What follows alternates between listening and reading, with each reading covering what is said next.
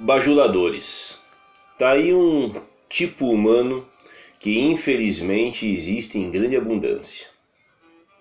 E o pior de tudo é que nós, na maioria das vezes, não sabemos diferenciar um bajulador de um bom amigo. E por não sabermos fazer isso, acabamos muitas das vezes comprando gato por lebre. E tem outra. Os esforços dos bajuladores para agradar, aliás, esforços esses que são imensuráveis, nunca me impressionaram e nunca me espantaram.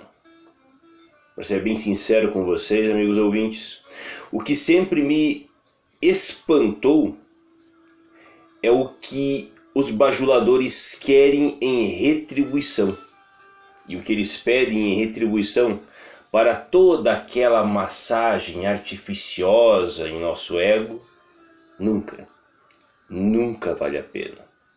Mas infelizmente, não são poucas as pessoas que pagam esse preço. E ao pagarem este preço, acabam por literalmente rasgar a sua alma ao meio, mutilar o seu caráter e destruir o que há de mais precioso em seu coração. D'Artagnan Zanella, diretamente para o Cadinho de Prosa.